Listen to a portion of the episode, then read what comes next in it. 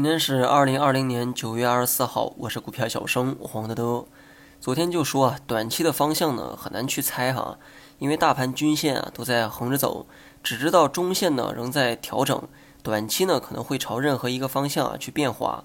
那么代表短期的走势的这个五日线和十日线，它俩呢是明显的走平。如果啊你以均线呢作为参考，那么短期呢最多是预期横盘震荡。至于大盘呢，是真的震荡，还是朝其他的方向去变化？消息啊，可能是最直接的一个推动力。换句话说，外围啊如果没有暴跌，那么大盘呢估计是不上不下的一个状态，可能继续在均线上下呢磨叽。那么此时无论是往上还是往下都没有太大的阻力，方向啊就看外力从哪个地方驶来。很不幸哈，昨晚呢美股啊又崩了。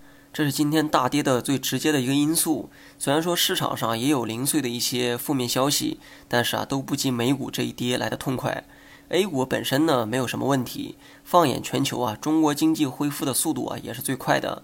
但之前我的担忧呢，就是怕外围市场啊不给力，拖累咱们的这个 A 股。那么外围一跌呢，北上资金呢也会被动的去减持，算是呢又添加了一个负面的因素。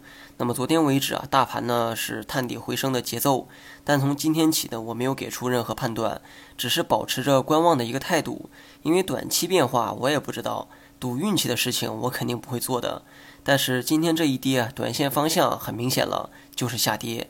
那么跌到哪儿呢？我也不知道，只知道正在下跌，这就是最简单的一个判断。哪怕明天开始反弹，但反弹来之前啊，估计还得往下走一段，因为今天全天啊都在下跌，截止到收盘呢，也没有看到任何止跌的迹象，所以明天盘中继续往下的预期呢，还是要有的。至于回撤之后会不会有反弹，那都是后话。我估计下探之后啊，可能会有回收的一个动作，控制一下这个跌幅，就像伸出去的脚啊会往回缩一下一样。让收盘呢保持一个小 K 线的状态，那么节奏上可能是这样的一个节奏。至于操作呢，继续保持观望为主。